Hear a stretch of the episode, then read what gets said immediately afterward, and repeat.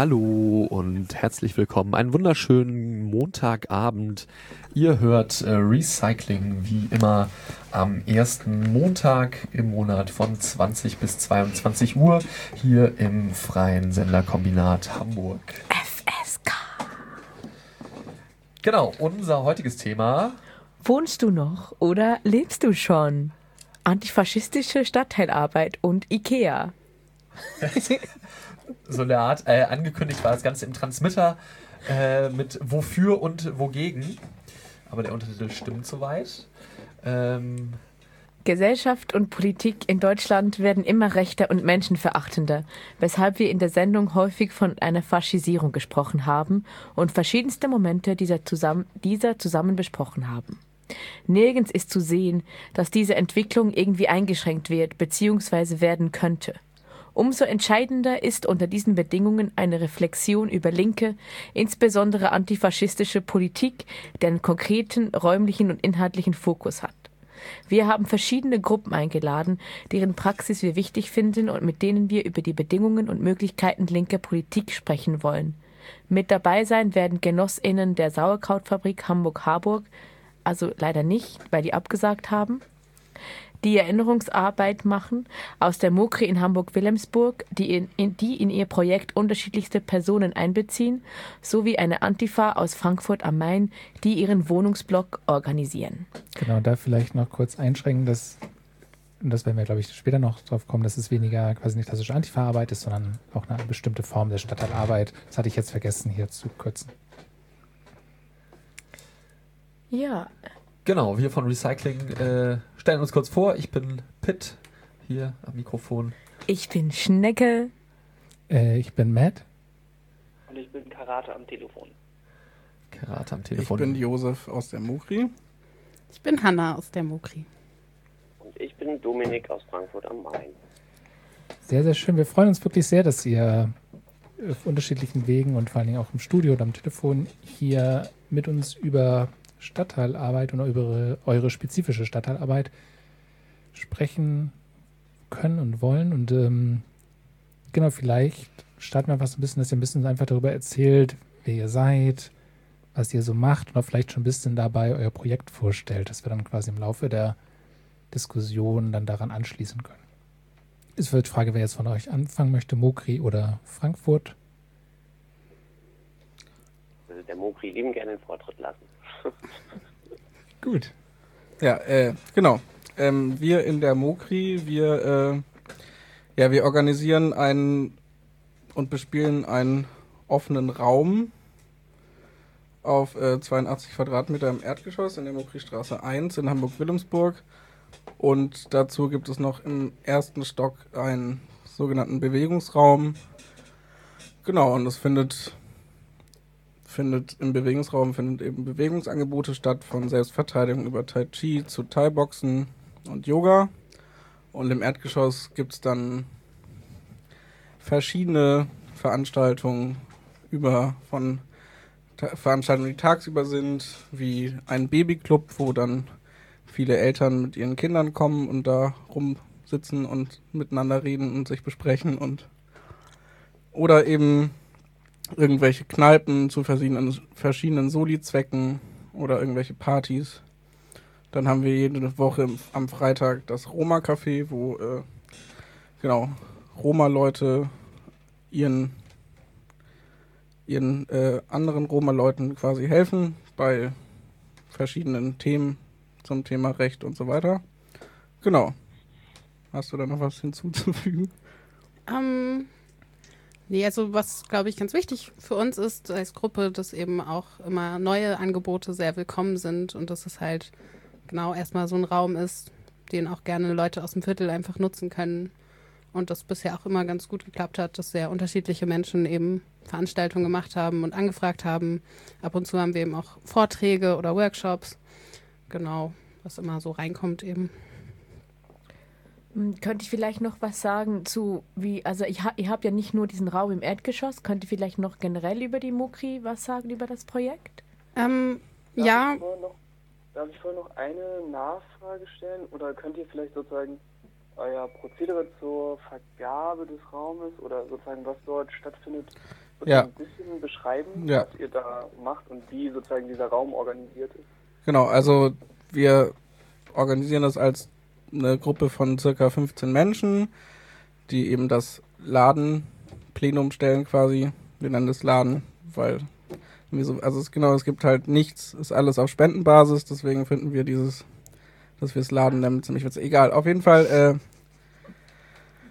wie vergeben wir das? Also wir treffen uns jeden zweiten Mittwoch im Monat zum sogenannten Veranstaltungstreffen, wo dann eben Leute, die etwas machen wollen, kommen und ihre Idee vorstellen und dann äh, entscheiden wir quasi darüber, ob das möglich ist oder ob das nicht möglich ist. Zeit, Raum und stellen dann eben, wenn äh, das gewünscht ist, stellen wir dann eben äh, aus dem Ladentreffen, aus dem Laden-Orga-Team einen sogenannten Paten, Patin, die dann quasi mit der Gruppe, die dann eine Veranstaltung durchführt, alles Raumspezifische äh, bespricht.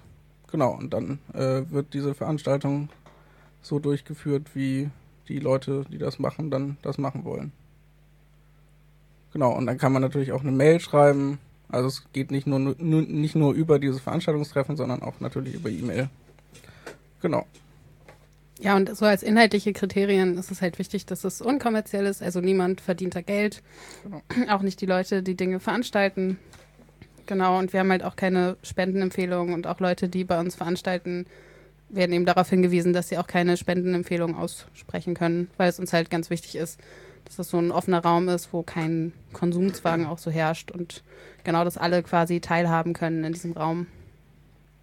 Genau, und zum Projekt selber, also zum Gebäude, in dem sich das Zum, befindet. genau, also de, der Laden befindet sich äh, im Gomokri Hausprojekt.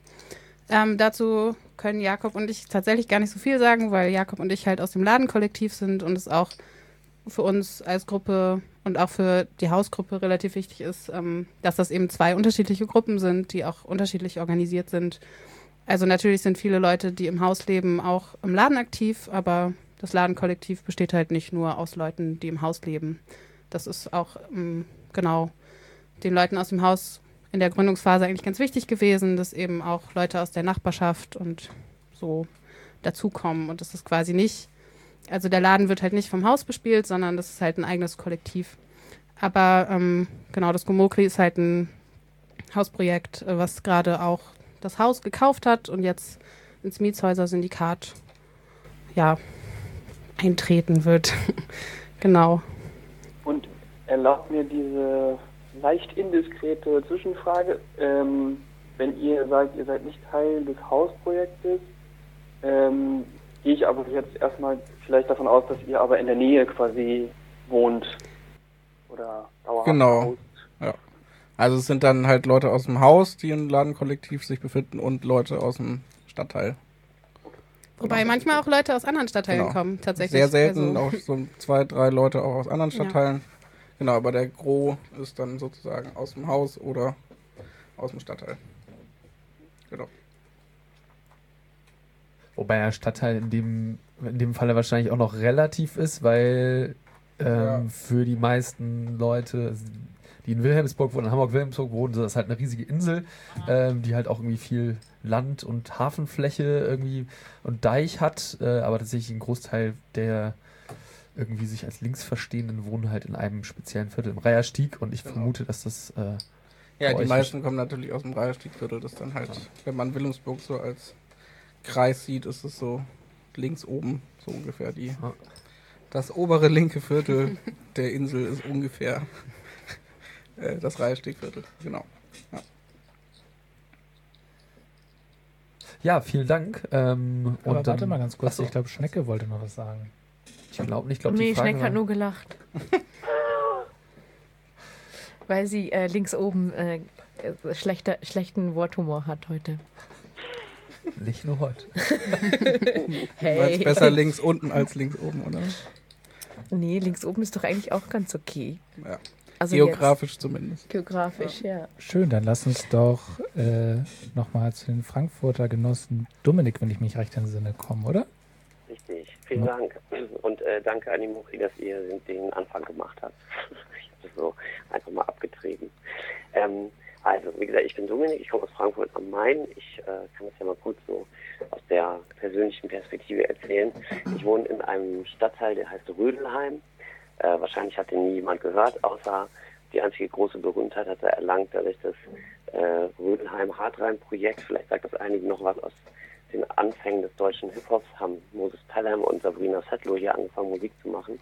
Das ist äh, jetzt auch lange her und die einzige Berühmtheit, glaube ich, die es überregional bekannt gemacht haben könnte. Ähm, wir machen hier, also ich zusammen mit vielen Genossinnen und Genossen, seit ungefähr zwei Jahren haben wir eine Gruppe gegründet hier, die heißt Rödelheim Solidarisch.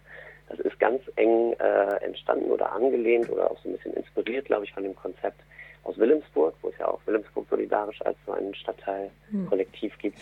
Und ähm, das gibt es äh, nicht nur hier im Stadtteil bei uns in Frankfurt, sondern insgesamt in drei Stadtteilen in Frankfurt und eins in Offenbach, was sozusagen direkt auf der anderen Seite des Mains liegt und man jetzt beim Hin- und Herreisen die Stadtgrenze eigentlich nicht so merkt. Sozial gibt es die ziemlich groß, aber äh, genau deshalb gehören, zählen, zählen wir uns sozusagen zusammen als diese vier Gruppen, die alle dieses solidarisch im Namen tragen und glaube ich auch alle so mit so einer ähnlichen Praxis ähm, angefangen haben hier, dass wir ähm, versucht haben, ähm, unsere politische Arbeit, die wir, die wir hier so machen, insofern so, so breit und offen wie möglich aufzustellen, dass es viele Leute aus dem Stadtteil integrieren kann und dass wir uns um Fragen äh, kümmern, die für die Leute hier im Stadtteil relevant sind. Und das ist, wie man sich unschwer vorstellen kann, eigentlich in all diesen vier Gruppen und auch bei uns hier ist es natürlich das Thema Wohnen und Miete ist ganz, ganz oben auf der Tagesordnung, weil so wie in Hamburg auch oder in anderen deutschen großen Städten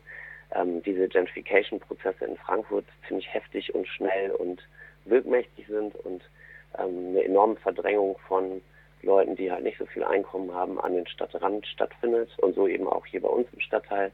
Und so haben wir angefangen, ähm, uns äh, mit, mit Freundinnen und Genossen zusammen zu organisieren und zu versuchen, Leute dabei zu unterstützen, ähm, wenn sie hier in, in Konflikt mit ihren Vermieterinnen geraten ähm, und genau diese, um dieser Entmietungspraxis und diesem, diesem ganzen ähm, Verdrängungstrend hier was entgegenzusetzen. Und genau, das haben wir etwa vor zwei Jahren angefangen ähm, und dann seit etwa anderthalb Jahren äh, führen wir, glaube ich, den konkretesten und, ähm, und irgendwie auch zeitintensivsten Konflikt äh, mit einer Vermieterin hier bei uns in dem Haus, wo ich selber wohne. Das ist äh, so ein relativ großer Wohnblock mit so zwischen 350 und 400 Leuten, die hier wohnen. Und ähm, der, die Eigentümerin, das ist eine gemeinnützige Stiftung, witzigerweise, ähm, die versuchen dieses Haus ziemlich, also wenn man es so kurz zusammenfasst, äh, versuchen die das Haus zu entmieten, um es ähm, zu modernisieren und zu renovieren und dann eben teurer weiter vermieten zu können. Und äh, so erfahren wir das sozusagen, also diesen, diesen ganzen Prozess und das wären dagegen eben sozusagen auch ganz äh, direkt an, an eigener Haut und äh, das hat natürlich auch nochmal irgendwie viele Erfahrungen ähm, oder diesen Erfahrungsschatz noch reicher gemacht, äh, den wir jetzt so sammeln konnten über die letzten zwei Jahre in genau solchen konkreten Auseinandersetzungen mit unseren Nachbarinnen und Nachbarn. Und äh, als drittes, glaube ich, nicht unwichtig dazu, ist, dass hier im Stadtteil seit auch etwa seit anderthalb Jahren einen, äh, einen offenen linken Stadtteilladen gibt, der heißt das Centro, nennt er sich. Und ich gehöre selber gar nicht zu den Leuten, die das organisieren, sondern bin sozusagen ein dankbarer Nutzer dieses Raums auch. Und ähm, der aber so ein ähnliches Konzept verfolgt, sozusagen möglichst offen für den Stadtteil ähm, und partizipativ alles Mögliche dort anzubieten, wo Leute die einen Raum suchen oder die irgendwie auf der Suche sind nach Unterstützung in solchen Mietkonflikten jetzt zum Beispiel oder so, die das als Anlaufstelle nehmen können und dorthin kommen können. Wir selber treffen uns dort und das ist alles so sehr eng miteinander verwoben. Deshalb diese drei Sachen sind es, glaube ich, so, die das gerade, die unsere politische Arbeit der letzten zwei Jahre hier ausgemacht haben. Ähm, kurze Nachfrage noch zu diesem Wohnungsblock. Ist das jetzt so, dass ähm, du und FreundInnen da wohnen oder ist das so, dass ihr auch da einen Raum drin habt? Das habe ich nicht ganz verstanden.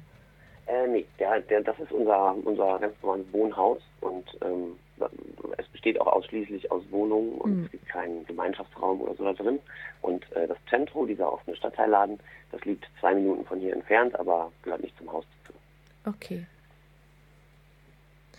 Ja, danke, dass ihr eure Projekte erstmal so vorgestellt habt. Ähm, ja, wir haben uns jetzt quasi eine Reihe von Fragen überlegt, mit denen wir irgendwie so ein bisschen anfangen würden. Ähm, und wie so oft äh, haben wir ein Interesse daran, beim Warum anzufangen. Also, was ist der Grund für die Stadtteilarbeit? Warum habt ihr euch dafür entschieden, in, den, in diesen Stadtteilen auch gerade politisch aktiv zu sein? Hat das einen besonderen Grund oder folgt ihr einer bestimmten Strategie? Persönlich oder als Gruppe quasi? Ja, ich finde es spannend, wenn ihr vom Persönlichen ausgeht und dann da Okay. auch über die Gruppe redet, wie die dann zusammengesetzt ist.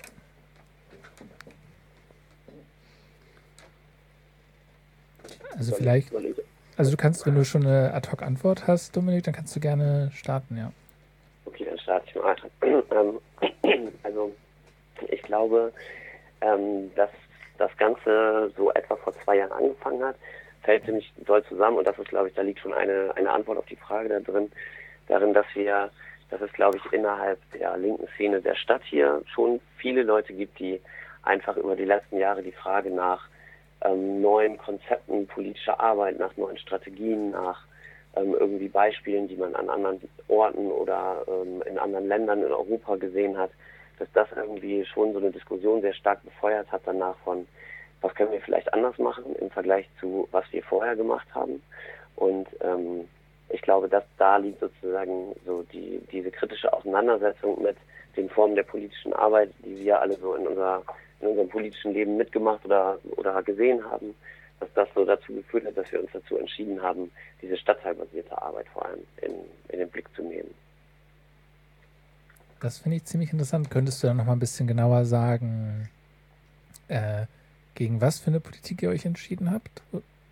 Also du hattest Mhm. das ein bisschen so angedeutet, dass ihr quasi bestimmte Form der Politik, die ihr damals mal gemacht habt oder die ihr vielleicht auch immer noch macht, aber irgendwie genau, was das ist und wo die Probleme vielleicht deiner Meinung nach drin lagen. Mhm.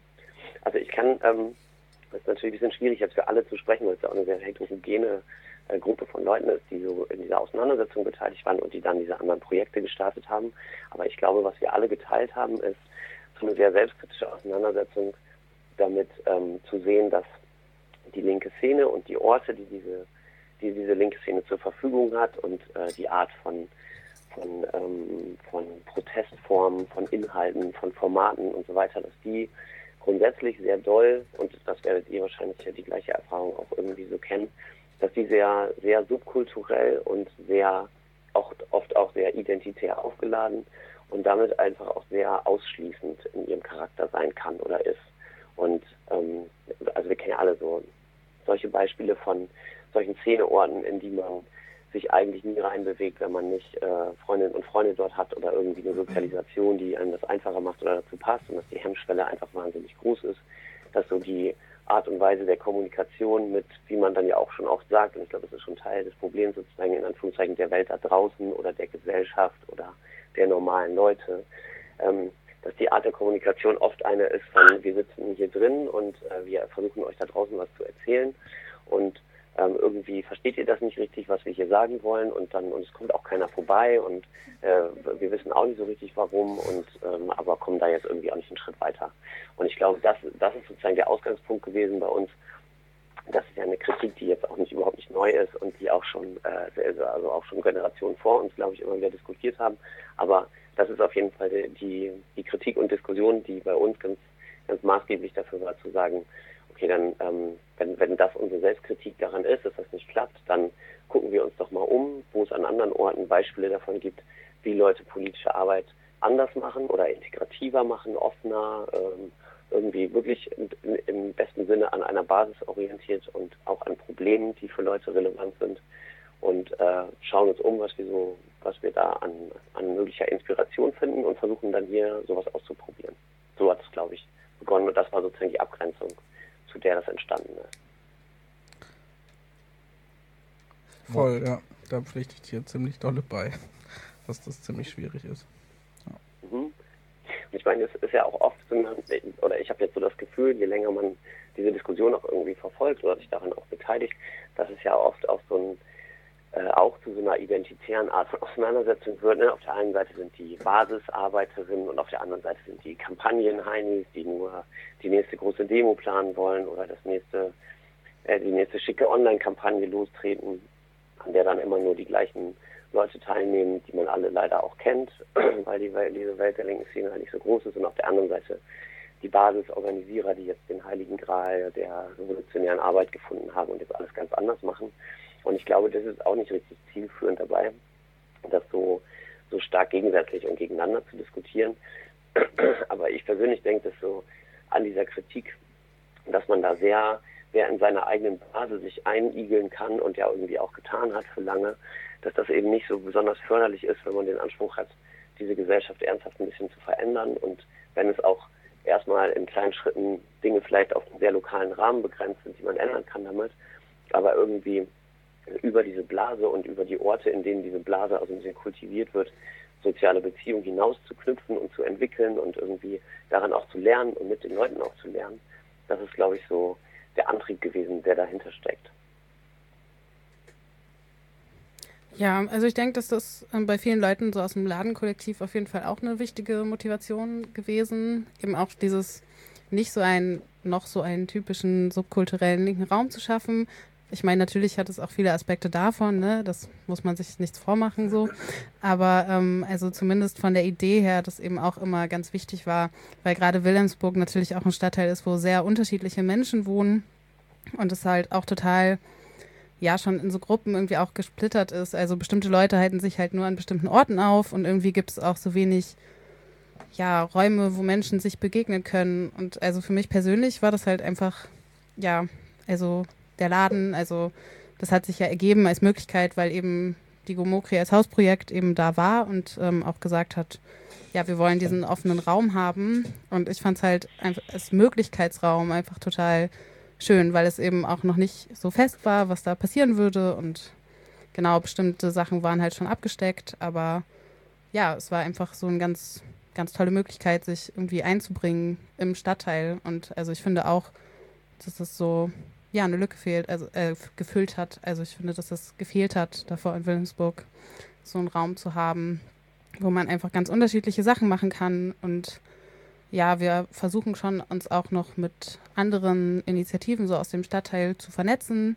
Wir planen zum Beispiel jetzt mit der DIDIF, das ist so eine türkische Arbeiterinnenpartei, ähm, so ein Stadtteilfest auf dem Stübenplatz und versuchen da auch noch so andere Initiativen mit reinzuholen. Und ja, also von sowas verspreche ich mir zum Beispiel auch ganz viel, weil es halt so ein öffentlicher Platz ist, wo einfach alle, die in Wilhelmsburg leben, vorbeilaufen oder ja, und es eben auch einfach mit schönen Aktivitäten verbunden sein soll, aber wir eben auch so Themen wie eben auch steigende Mieten und ähm, Gesundheitspolitik im Stadtteil, also die gesundheitliche Versorgung ist da ja zum Teil auch sehr schlecht. Also es gibt da jetzt ja die Poliklinik auf der Veddel, ähm, genau, die auch Medizin ja aus so sozialen Bedingungen heraus quasi betrachten. Also die wollen wir da auch gerne mit reinholen und ja, genau ich finde, dass das einfach so ein Raum ist, der ganz viel Möglichkeit auch für Begegnungen so bietet. Das interessiert mich, ähm, deshalb frage ich mal einfach nach. Ähm, ist das auch so ein bisschen, ist das euer Selbstverständnis darin auch oder so die Idee, die ihr damit verbunden habt, so einen Raum zu schaffen, wo so verschiedene Initiativen des Stadtteils zusammenkommen und sich begegnen und Dinge gemeinsam tun können? Ja, auf jeden Fall. Also halt, das ist nicht quasi so ein wie Hanna, gerade schon sagte. ähm, dass es nicht so ein festgefahrenes linkes AZ ist, quasi jetzt so total plakativ, sondern dass halt wirklich, also wer auch immer da kommt, das im, ne, so ein Raum zieht ja auch dann meistens nicht irgendwelche Leute an, die komplett blöd sind. Äh, und deswegen, genau, ist es halt sehr, auch sehr divers, was da stattfinden kann. Und wer kommt, kann da meistens halt was machen. Und äh, Egal, ob das jetzt irgendwie in irgendwelche total linken antifaschistischen Dinge reinpasst oder halt nicht, solange es halt irgendwie äh, ja, äh, auszuhalten ist quasi. Mhm. äh, genau, und halt nicht irgendwie was, was Schlimmes an sich hat, sondern Leuten hilft, dann bitte gerne. So. Also Genau. Da gibt es quasi jetzt bis zum Thema Menschen anfeinden, Leute in der Freiheit begrenzen, gibt es da quasi keinen Ausschluss, würde ich jetzt mal so sagen. Genau, das wäre jetzt auch gerade meine Frage tatsächlich. Was sind denn Ausschlusskriterien für Projekte, die bei euch anfragen? Also habt ihr schon Projekte abgelehnt und wenn ja, mit welchen Begründungen oder habt ihr auch sowas wie ein Selbstverständnis, wo ihr das ganz klar dran festmacht? Ähm, ich würde sagen, wir haben so ein implizites Selbstverständnis, das wir niemals so explizit ausformuliert haben. Ähm, und ja, also ich erinnere mich an, an so eine Gruppe, die irgendwie über Gott reden wollte, den wir gesagt haben, dass das halt äh, in unseren Räumen nicht möglich ist. Also so explizit äh, religiöse Sachen haben wir bisher eher ja, abgeblockt tatsächlich. Und es gab mal, gab es mal eine Anfrage von, von der Linken, glaube ich. Ah, genau, und Parteien. Genau, also, ähm, also- parteipolitische Sachen Ja. machen wir halt auch nicht in unseren Räumen. Ja. Aber sonst war es nie so, dass da irgendwer kam, wo man dann sofort gesagt hat, so, Alter, auf gar keinen Fall. Also, ich glaube, dass dieser, dieser Raum hat bisher halt, ja, Nazis, etc. halt nie angezogen und ich glaube, das wird es auch nicht tun. Also, ne, wenn, wenn man da irgendwie macht und da irgendwie Sticker an der Tür kleben, dann ist das Thema meistens schon erledigt, dass man sich da nicht mit unbedingt befassen muss. Aber was auch noch, also so ist, ist, dass Veranstaltungen halt immer tatsächlich öffentlich sein müssen, also in der Regel, um bei uns stattfinden zu können. Also, dass eben auch Leute dazukommen können.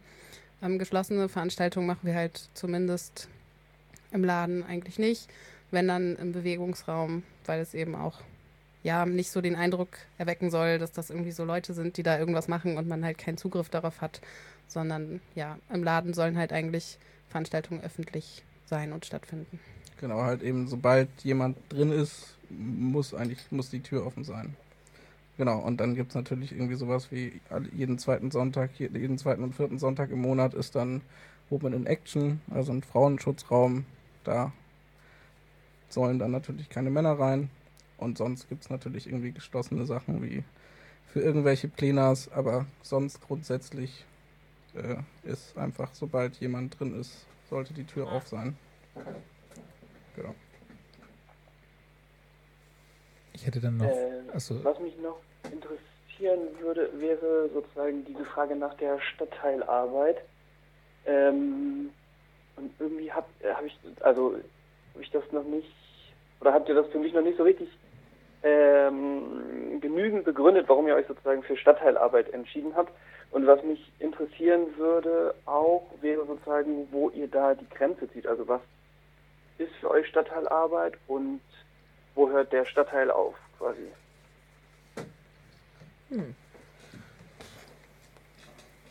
Der ist ja schon ziemlich schwierig, ne? Also man könnte jetzt plakativ sagen, sobald Leute aus dem Stadtteil da was machen oder da sind, äh, ist das Stadtteilarbeit, ne? Aber weiß nicht. Und dann, wenn jetzt äh, wir eine Soli-Party für CI machen zum Beispiel, dann ist es keine Stadtteilarbeit mehr, weil dann gehen die Gelder ja irgendwo hin, die nicht, also gehen die Gelder ja nicht in den Stadtteil, sondern halt irgendwo hin. Aber ihr seid Äh, trotzdem Leute aus dem Stadtteil, die die Party machen und Ja, die BesucherInnen genau. sind ja auch aus dem Ja, Stadtteil. nicht nur. Ja, genau, also. ja, Also ich finde es halt ein bisschen schwer, so für, also jetzt, dass wir beide für die Gruppe sagen, warum wir uns für Stadtteilarbeit entschieden haben. Ich meine, es hatte eben, glaube ich, viel mit, ja, der Tatsache zu tun, dass diese Möglichkeit sich halt ergeben hat, dadurch, dass das Gomokri da halt ist. Vom Haus war das eben auch sehr gewünscht, dass da sowas passiert und ja, ich glaube dann, die individuellen Motivationen sind da halt noch sehr unterschiedlich, würde ich mal sagen. Also ich finde nicht, dass man es, also ich würde mir jetzt nicht anmaßen wollen, ähm, die Motivation unserer Gruppe irgendwie so zusammenzufassen, glaube ich. ja. das ist, glaube ich, auch, sorry, gar nicht notwendig. Also ihr müsst ja auch gar Ja, nicht ja. für die Gruppe an sich sprechen, sondern es, ja, uns interessiert ja auch eure individuelle Entscheidung, weil das, glaube ich, kann man auch dann leicht, glaube ich, ganz gut mit Frankfurt nochmal diskutieren, weil in Frankfurt ist ja noch viel deutlicher. Das ist erstmal ein Stadtteil, der erstmal von linker Politik nicht im Zentrum ist. In Hannover konnte man das jetzt auch sagen. Das Schanze St. Pauli, Altona ist natürlich irgendwie die Zentren linker, linken Aktivismus und es ist deswegen auch besonders schade, dass die Genossinnen aus äh, Harburg nicht da sind, weil in Wilhelmsburg ist das ja erstmal so ein bisschen, nicht ganz Peripherie, aber ein bisschen ja auch. Und das, das finde ich ja schon interessant. Also was auch vielleicht eure individuellen Motive einfach seid, warum Stadtteilarbeit, warum nicht, also ich meine, es gibt da, warum nicht, äh, das, ich finde, Frankfurt hat ja nicht das Glück oder das Pech gleichermaßen, äh, diese riesigen Organisationen vor Ort zu haben, ums ganze riesen Headquarter und so. Ähm, das ist ja eine ganz gute Abgrenzungsfläche. Warum kein großes Organisationsmanagement, keine Pressesprecherin sein von irgendwie einer großen Organisation? Warum Stadtteilarbeit? Und das finde ich wirklich interessant. Also was sind äh, eure individuellen Motive? Ja, also mein Individu meine individuellen Motive sind halt, also Wilhelmsburg ist ja ein sehr, sehr diverser Stadtteil, da leben unfassbar viele verschiedene Kulturen. Und äh, ich finde, es hat das Wilhelmsburg als Stadtteil schon so dieses, man trifft sich auf der Straße und redet dann mit irgendwelchen Leuten, die man vorher irgendwie nie jetzt wahrgenommen hat oder mit denen geredet hat, hat aber das hört halt dann irgendwann auf und äh, jeder macht dann trotzdem irgendwie so seine eigene Suppe. Also, ne, die, die sind da, die sind da, die sind da. Und äh, ich glaube, also ich habe das, die Mokri dann so als ja, eine Chance gesehen quasi, dass man dieses, wenn es irgendwo aufhört, dass man dann zusammen einen Raum ermöglichen kann, wo es dann vielleicht weitergehen kann und es auch weitergeht. Und ich halt eben, ja, einen Raum schaffen möchte, wo, äh, genau, wo ich halt für andere Menschen viel tun kann und sie für mich und für andere. Genau, also das dass mein Leben nicht nur für mich selber lohnt, sondern für alle anderen auch. Ja, ich glaube, das geht mir ähnlich. Also für mich hat das auch so einen ganz großen Gemeinschaftsaspekt. Also ich habe davor halt schon zwei, drei Jahre in Wilhelmsburg gewohnt und ich finde halt, das ist so auch jetzt, seitdem ich da mehr so aktiv bin, also auch für mich persönlich, ich mich halt viel zu Hause fühle quasi und es halt so einen viel größeren Gemeinschaftsaspekt hat. Und ich glaube, dass das ähm, ja, ganz wichtig ist, um auch gegen diese ganze negative Scheiße, die auf der Welt passiert, ähm, irgendwie gewappnet zu sein oder sich halt so zusammenzuschließen und ja, zu gucken, dass man da auch möglichst viele Leute so reinholen kann, damit halt möglichst wenig Menschen sich so isoliert und machtlos fühlen. Und ich glaube, ja, das ist mir daran ziemlich wichtig so. Genau, vielleicht können wir dann einfach noch den aus Frankfurt, Dominik, noch gleich fragen. Ja, ich, ich würde äh, alles das, was ihr jetzt äh, gesagt habt, schon mit dem würde ich total zustimmen. Ich glaube, das gilt auch für uns und meine persönliche Motivation dafür. Und ich glaube, wenn man das dann nochmal so, äh, weil ich vorhin auch die Frage gestellt habe, auf so einer vielleicht strategischeren Ebene beantworten will, dann glaube ich, ist sozusagen Teil der Kritik an, ich sage jetzt mal ganz platt, unserer alten Form politischer Praxis natürlich auch immer gewesen zu sagen, das ist ja nicht inhaltlich falsch, was Leute dort oder was, also ich nehme mich da mit, schließe mich da nur mit ein, äh, was wir da sagen und fordern und behaupten und wie wir die Welt erklären und analysieren. Ganz platt gesagt ist das, das Problem ist ja, dass uns keiner zuhört dabei.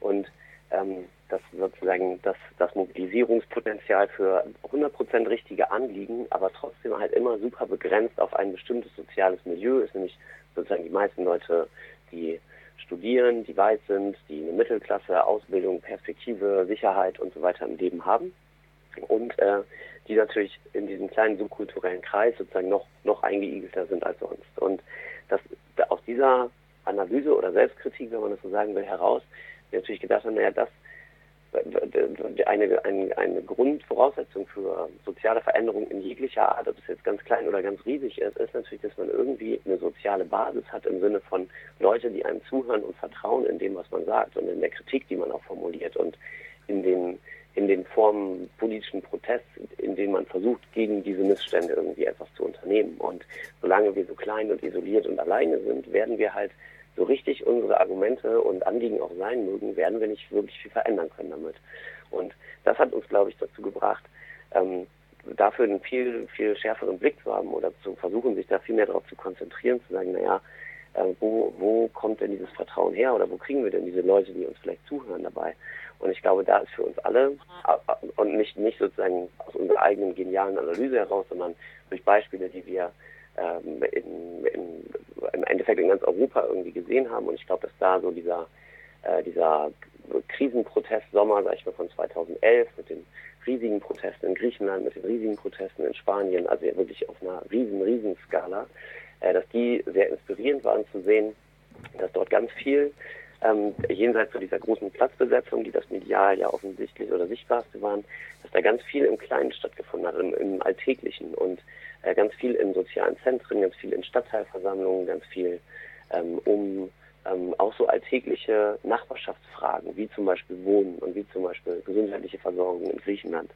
Das waren alles Sachen, glaube ich, die uns so sehr inspiriert haben daran und auf der Suche oder in dem Versuch, irgendwie sowas wie eine soziale Basis aufzubauen, die im Endeffekt ähm, die einen unterstützt bei den Anliegen, die man hat, die irgendwie aktivierbar ist, die mitmachen und wodurch man breiter wird und lauter und einfach auch irgendwie mehr erreichen kann am Ende. Aber für uns, glaube ich, ist der Stadtteil sozusagen die, die beste, die beste, das beste Feld, in dem man das tun kann, bearbeiten kann. Ich glaube, also es ja sind so offensichtliche Dinge, die wir alle irgendwie auch in unserem alltäglichen Leben kennen, ne? dass man halt die Leute, die mit mir im Haus wohnen, die kenne ich zumindest vom Sehen oder die hier in der Straße wohnen. Und ich begegne denen, ich sage denen Hallo, ich bin in der gleichen Kneipe, ich kaufe im gleichen Laden ein, ich sehe die bei der Post in der Schlange.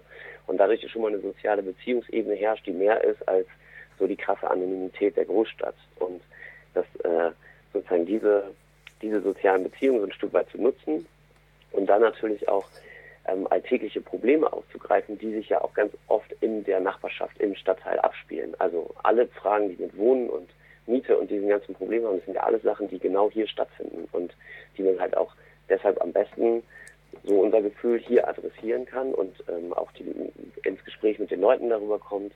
Und das sind, glaube ich, so, so feste, gute Gründe dafür gewesen, für uns zu sagen, der Stadtteil ist, äh, ist sozusagen unser, der Raum unseres politischen Aktivismus oder wo wir das versuchen wollen, wo wir versuchen wollen, solche Beziehungen aufzubauen, wo wir versuchen wollen, eine, eine generelle politische Kultur oder Stimmung zu verändern und ähm, das sehr viel besser von den Voraussetzungen erstmal funktioniert, als wenn man das so anonym heraus ins große Ganze tut. So, so unser Gefühl, glaube ich, und das ist unsere Motivation. Würdest du sozusagen bestätigen, dass ihr die Leute an, bei, oder bei ihrer eigenen Betroffenheit abholt quasi, dass das irgendwie auch Motivation ist, äh, da anzusetzen?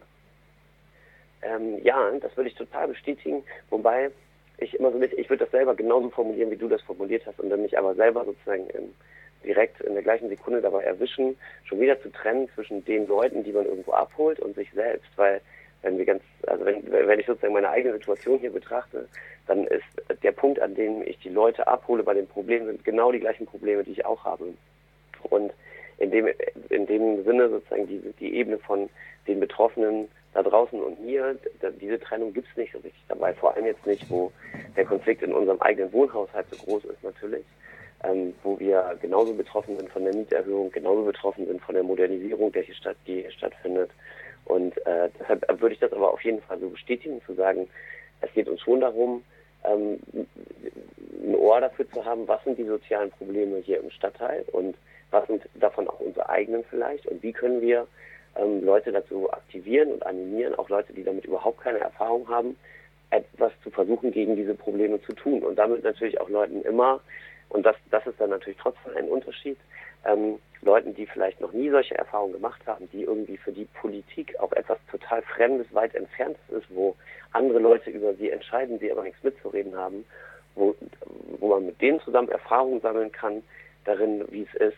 selber was verändern zu können und selber auch mal gehört zu werden. Und das sind, glaube ich, Sachen, die sind für super viele Leute super fremd und super neu. Und das gilt natürlich für uns in diesem Sinne dann nicht, weil wir diese Erfahrung irgendwie ja schon wenn auch relativ erfolglos, aber unser Leben lang irgendwie schon gesammelt haben, ähm, ist es natürlich äh, das so ein, so ein zentrales Anliegen davon, zu sagen, hier, guck mal, wir, wir, wir müssen das nicht alles hinnehmen, sondern wir können wirklich was tun. Und das geht natürlich am besten mit den Problemen, die auch ernsthaft hier vor Ort real stattfinden und von denen Leute betroffen sind.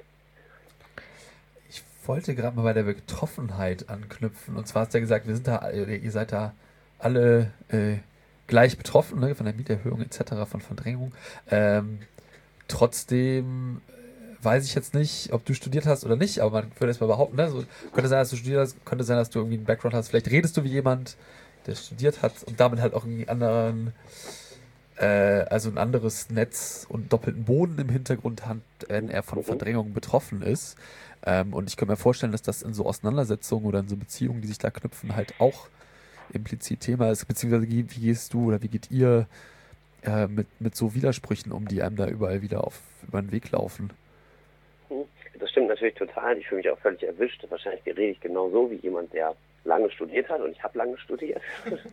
und ähm, das ist natürlich, stimmt das total. Wir sind nicht im gleichen Maß oder ich bin nicht im gleichen Maß betroffen von der Mieterhöhung wie zum Beispiel unsere Nachbarin, die ganz ehrlich, auch wenn es wie ein Klischee klingt, eine alleinerziehende Mutter mit fünf Kindern ist und hat vier empfängt. So, das ist natürlich eine ganz andere Bedrohungssituation und für die natürlich ähm, das noch viel entscheidender ist und ich ein anderes Netzwerk habe und wahrscheinlich auch irgendwo anders hier eine Wohnung finden werde, wenn ich hier verdrängt werde. Ja, vielleicht auch Ähm, nicht nur irgendwo anders in Frankfurt, sondern du kannst auch sagen, ach, ich gehe nach Berlin oder ich gehe nach Hamburg oder, ne, und da habe ich halt auch dann, Leipzig, da ist es günstig. genau, da habe ich auch ein Netzwerk, so irgendwie, da bin ich dann Genau. fix angekommen, so, ne? Aha.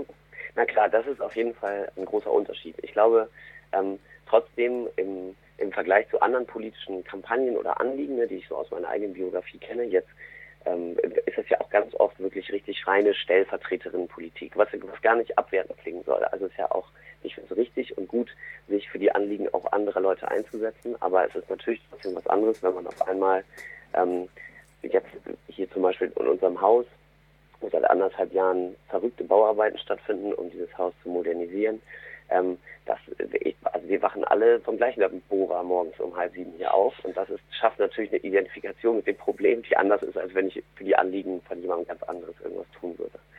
Und trotzdem ist das ein Widerspruch und ich glaube auch, dass das klingt vielleicht jetzt manchmal so in der Erzählung relativ ähm, relativ gut irgendwie gehandelt und gemacht, aber das, das ist der falsche Eindruck, glaube ich, dann, der davon entsteht, weil wir, glaube ich, in diesen Auseinandersetzungen super Anfängerinnen sind und super viel lernen dabei und genau auf diese Widersprüche natürlich dann auch ständig stoßen oder ähm, merken, dass die für uns in der eigenen Auseinandersetzung und Selbstkritik auf jeden Fall eine große Rolle spielen und darüber irgendwie viel nachdenkt und redet.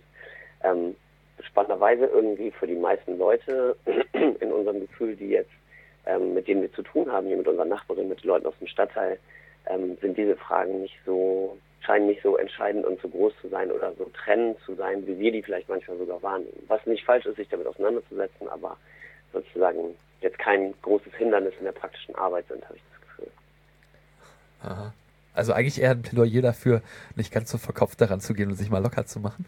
Genau. Und natürlich aus dem Hintergrund viel zu verkopft, da die ganze Zeit ranzugehen. Also aus unserer eigenen Erfahrung auch. Ja, Nee, die Gäste natürlich immer Ja, Vorrang. Gäste erst. Ich wollte noch was sagen zum Thema, äh, was du aus Frankfurt vorhin meintest, zum Thema keiner hört, also dass man uns zuhört quasi. Also ich glaube, bevor uns die anderen zuhören, was ja teilweise passiert bei so Sachen wie Griechenland, wo sich dann mega viele Leute, weil es so ein richtig krass großes akutes Problem gibt quasi. Mhm. Aber sonst finde also finde ich persönlich, dass irgendwie in linken Strukturen, jetzt nur von Deutschland gesprochen, oder ja, dass äh, wir uns, glaube ich, gegenseitig erstmal alle selber zuhören müssten. also, ne, das irgendwie, ich finde schon, dass halt irgendwie, die sind doof, weil, die sind doof, weil, die machen das. Also ne, grundsätzlich hat man bis zu einem gewissen Punkt, glaube ich, erstmal irgendwie so ein relativ äh, gleiches Ziel. Und danach könnte man ja anfangen, darüber zu diskutieren, wie es dann weitergeht. Aber erstmal müssen wir da hinkommen. Und ich glaube, dass wir uns, also dass viele Leute, die in linken Strukturen sich befinden und irgendwas bewegen wollen, dass äh, man sich manchmal auch selber, also dass sich Gruppierungen gegenseitig irgendwie ausbremsen, weil äh, man dann selber, naja, genau. Also es ist ja, wisst ihr, was ich meine? Ja, ich würde da tatsächlich noch einen Schritt Ja. zurückgehen und gar nicht sagen, dass es darum geht, dass wir jetzt alle mal davon ausgehen, dass wir ein ähnliches Ziel haben, sondern dass wir vielleicht damit anfangen, mal darüber zu reden, was sind eigentlich unsere Ziele überhaupt? Also Zum das Beispiel ist etwas, was ich sehr oft beobachte und glaube ich eher mein Hauptkritikpunkt ist, ähm, dass sehr wenig Leute eine Bereitschaft dazu verspüren oder den Willen oder den unbedingten Drang darüber zu reden, was wir denn überhaupt wollen. Ich meine, dass wir AntifaschistInnen sind, okay, cool. So, und aber was heißt das eigentlich? Also du meinst tatsächlich, du Oder redest von woher- konkreten Zielen und Ja. nicht von Ideologie, ja? Also ja, ja, ich rede von davon, was wir wollen, aber auch ideologisch. So, was bedeutet das, Antifaschistin zu sein und woher kommt mein Antifaschismus? Also ich bin ja nicht einfach erstmal gegen was Äh, ah, jetzt sind wir wieder da. Oh. Ja, aber es ist halt schon so, dass manche Leute dann, also die sich als Antifaschistinnen bezeichnen, äh, dass die dann halt irgendwie dieses Ziel haben, so ich gehe jetzt, ne, ganz plakativ, ich gehe jetzt Nazis kloppen, so und dann ist halt auch vorbei. Und dann hat es vielleicht irgendwas gebracht, dass man irgendwem auf die Nase gehauen hat, aber ja, aber ist auch danach mag, mag man sich ja nicht mehr. Aber das meine ich jetzt mit dem Ausbremsen. Ich meine, okay, diese Leute, also muss ich nicht ausbremsen, die sollen mich einfach äh, weiterhin meine äh, Sachen machen lassen und dann können die Nazis kloppen. Ja, die aber können es gerne ja gut, mal kloppen, darüber geredet zu haben. Ja, also es geht ja nur darum, dass man wenigstens mal darüber redet, was sie eigentlich wollen. Ich meine, wenn klar wird, dass sie nichts anderes wollen als das, kann man ja. Muss man ja nicht. Also, so, also muss man auch nicht länger mit ihnen reden und ihnen auch nicht länger zuhören. Ja. Ja, aber ich, ich will euch super zustimmen dabei und ich glaube, dass ähm, das, das, das, würde jetzt auch völlig unabhängig davon, ob man das mit der Stadtteilarbeit für richtig hält oder was man auch immer politisch bewegen will. Ich glaube, sich darüber viel mehr zu unterhalten oder das auch irgendwie zu üben, mal überhaupt so über so, so solche politische Arbeit nachzudenken, sich klare Ziele darin zu setzen oder über eine Strategie zu verständigen, was mhm. ja dann sozusagen noch ein, ein Schritt komplizierter weiter ist vielleicht.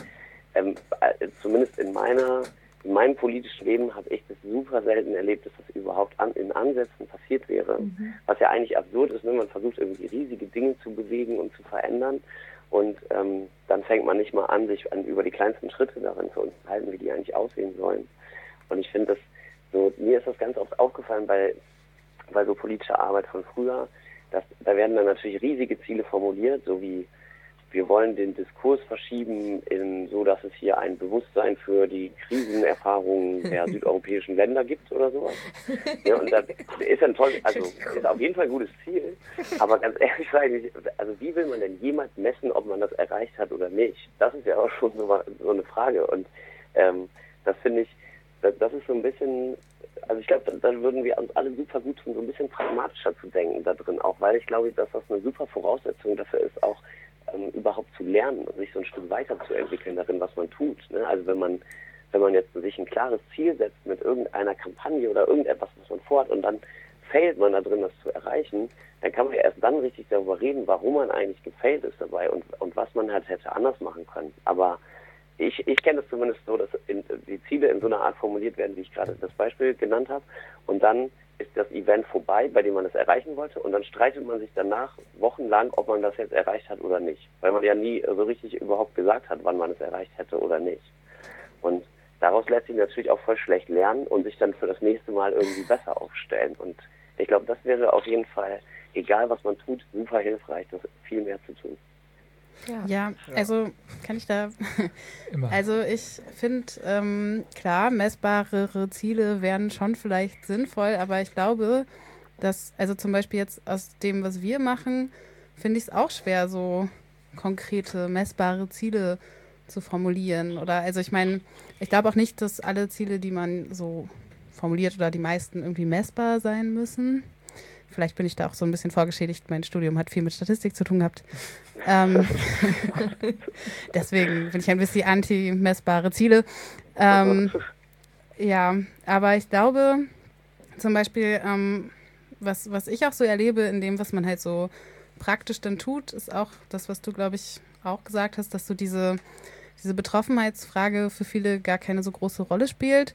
Und ich finde auch, also ich sehe das halt viel unter diesem Gemeinschaftsaspekt und da finde ich es halt auch einfach so, dass es sich halt oft so ergibt, dass Leute halt einfach das tun, was sie können. Und also, keine Ahnung, wenn ich halt einfach aus meinem Hintergrund heraus gut Formulare ausfüllen kann, dann setze ich mich halt mit jemandem zusammen, der gerade im Laden abhängt und irgendwie ein Formular ausfüllen muss. Und dann ähm, fülle ich halt kurz mit der Person das Formular aus und das ist halt für keinen so ein Ding. Also ich finde, dass gerade in so einem Gemeinschaftskontext man auch einfach voll gut gucken kann, wer was für Ressourcen hat und sich einfach gegenseitig so aushelfen kann. Und das finde ich halt so in diesem kleinen politischen Arbeiten auch voll schön, dass es halt einfach richtig gut funktioniert. Und ja, einfach weil man irgendwie zusammen ist und jemand erzählt so, oh, ich suche gerade eine Wohnung und ich muss einen Dringlichkeitsschein haben oder keine Ahnung, ich beantrage gerade einen Schwerbehindertenausweis oder und dann ja, kann man halt gucken, wer was kann und jeder kann sich halt irgendwie einbringen mit seinen Fähigkeiten. Aber vielleicht ist mess, messbar in dem Sinne ja auch ein äh, ein messbares Ziel. Ich meine, es ist ja auch total messbar, wenn du merkst, du hast eine Gemeinschaft um dich herum und vorher hattest du die nicht. Also klar kann man die nicht statistisch bemessen, aber der Moment, wo du halt eben merkst, du hast ein Netz aufgebaut, ein solidarisches Netz, auf, du, auf das du dich verlassen kannst und mit dem du zusammen Dinge unternehmen kannst, das ist ja schon merkbar. Und wenn du merkst, es funktioniert nicht und die Leute kommen nicht zusammen, dann kann man auch darüber reden, dass es jetzt nicht funktioniert. Das finde ich schon also, Wenn die Leute dann kommen, um mit denen darüber zu reden, dass es nicht funktioniert. ja, nee, aber dann weißt du es ja auch schon, ne? Also, Wahrscheinlich nicht. Nee, egal, aber. Aber mal so eine Frage, äh, wo wir gerade bei konkreten Zielen sind, weil ich glaube, messbar oder nicht, das ist ja jetzt irgendwie äh, Erbsenzählerei, aber ich glaube, es geht halt mehr ums Konkrete, ins Konkrete rein und irgendwie ja. handlungsfähig werden. Ähm, und auch andere Menschen dabei zu begleiten und zu unterstützen, irgendwie handlungsfähig zu werden und zu sein. Ähm, was sind denn für euch konkrete Ziele in der Stadtteilarbeit zum Beispiel? Also wir haben das ja auch noch, wir haben es so halt irgendwie umrissen, aber wir haben es irgendwie mhm. irgendwo so definiert. Aber was sind für euch so konkrete Ziele? Was möchtet ihr damit erreichen?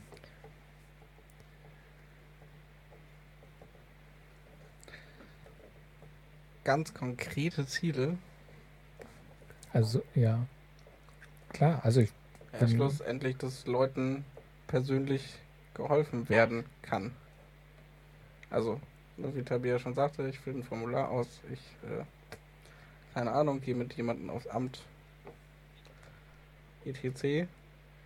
Also irgendwas, was, natürlich ist Gemeinschaft total wichtig, dass man zusammen schöne Momente hat, wie, keine Ahnung, man sitzt zu fünft an einem Tresen und trinkt irgendein Getränk und unterhält sich über irgendwelche spannenden Dinge. Und das ist, das ist dann irgendwie Gemeinschaft, aber dass man sich auch selber also quasi, ja, dass, dass man quasi nicht mehr anfangen muss zu suchen nach irgendjemand, der einem bei irgendwas hilft, was man nicht alleine hinkriegt, sondern dass dann die Leute schon dastehen quasi. Und man auch nicht mal irgendwie, ey, ich brauche Hilfe, muss man dann nicht mehr sagen, sondern zack, ist schon jemand da und es ist schon passiert. So. Das wäre, glaube ich. Kannst du versuchen mal ein bisschen besser. Ja. Das ist aber ein sehr hohes Ziel. Ja, auf jeden Fall. Okay, aber da könnte ich doch jetzt. Und wenn es nicht ganz so schnell geht, sondern vielleicht ein bisschen dauert, ist ja auch schon gut. Und wäre das dann linke Stadtteilarbeit? Oder was?